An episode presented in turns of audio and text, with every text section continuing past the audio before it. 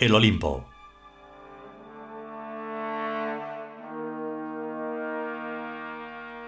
Trigésimo capítulo. Quinta parte.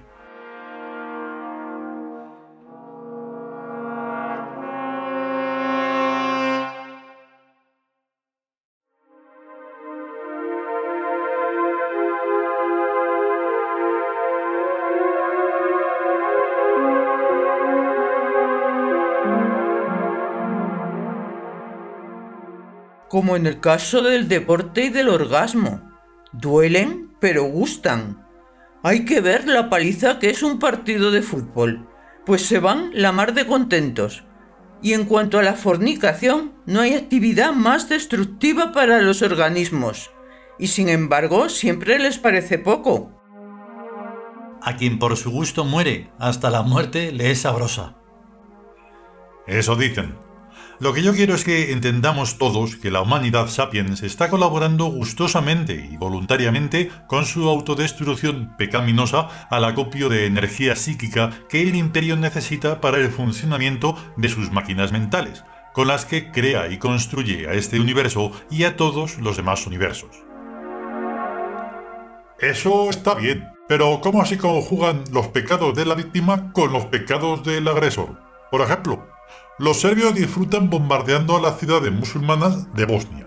De eso no cabe duda. Pero hay que ser masoquista para que los musulmanes disfruten a la misma vez al ser bombardeados. Digo lo mismo para el sistema que forman la violada y el violador y o el que forman el asesinado y el asesino. Se conjugan. Vaya que si se conjugan. Los caminos de las víctimas son tan sinuosos que hasta parecen no existir, pero existen. A nadie le ocurre nada malo si antes no lo prepara inconscientemente y en todos sus detalles.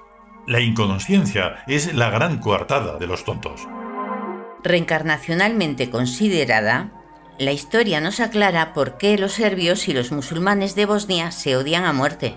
Pues cuando mandaban los turcos y extendieron su imperio, los bogomilos de Bosnia se hicieron musulmanes, para congraciarse con los turcos y ser respaldados por estos en los atropellos que infligieron a los serbios. Reencarnacionalmente considerada la historia entera, no hay quien se escape de la quema, ya que unos antes y otros después se han zurrado de lo lindo todos a todos y se han masacrado muchas veces. ¿Y quién nos garantiza que la víctima inocente en esta vida no fue el asesino de su asesino en alguna existencia anterior?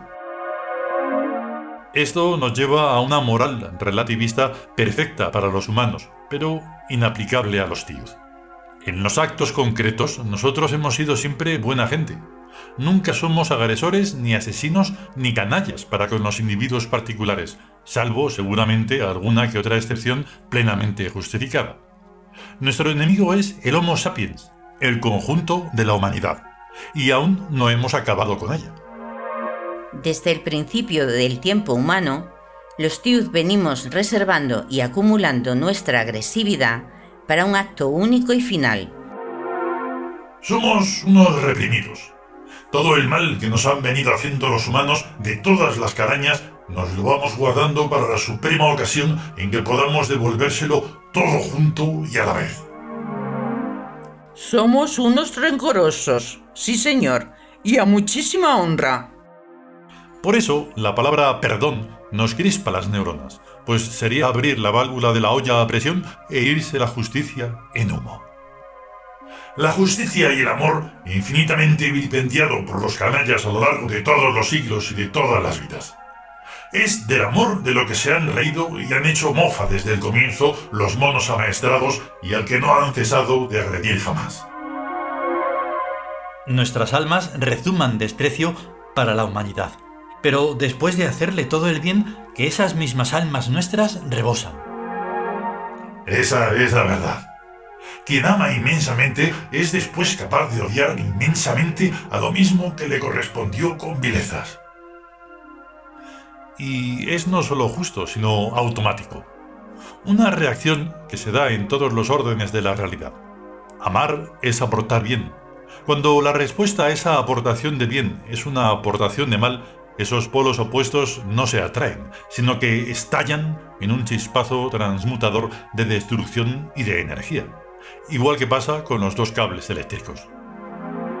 Ya, ya, que los polos opuestos se atraen. Vaya idiotez.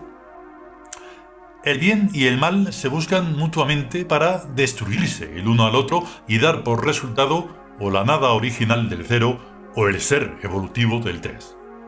Es esta una operación matemática que se da en todos los ámbitos, tanto en los físicos como en los psicológicos, y que no cesará hasta que la nada se transforme en la hipótesis metafísica divina y absoluta. Uno que ha leído ya tanto libro sagrado como hay en las religiones y en las bibliotecas, sigue a estas alturas tan despistado como la humanidad en su conjunto y en cada una de sus partes. El 3 será el 1 más el 2. Y está claro que eso del bien y del mal es el 2. Pero, ¿qué es uno sino un conjunto? ¿Y cómo se puede sumar un conjunto con una simetría? haciendo conjunto a esta. Lo opuesto al amor no es el odio, sino la ingratitud, que no es simplemente indiferencia, falta de agradecimiento, sino desprecio al bien recibido. La ingratitud hace cambiar la polaridad del amor y lo convierte en odio, que no es aportación de mal, sino un rechazo del que ama contra el rebajamiento que impone el ingrato al bien hecho dádiva. Odioso es todo lo inferior, lo ineducado, lo soez, lo plebeyo, porque degrada los altos bienes a la bajeza de su nivel natural. El amor y el odio son mecánicos y automáticos. El amor aporta bienes para que vayan subiendo los niveles de la inferioridad, como quien rellena una ciénaga echando en ella montones de buena tierra que la ciénaga se va tragando.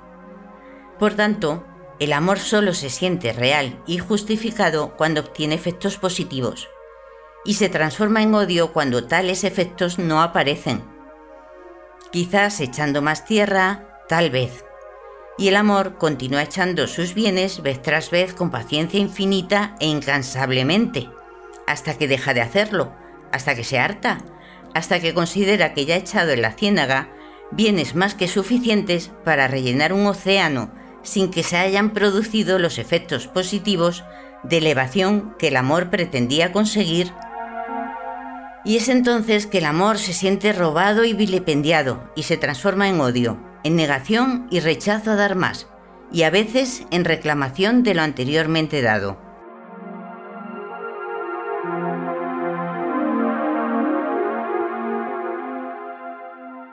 Continuará.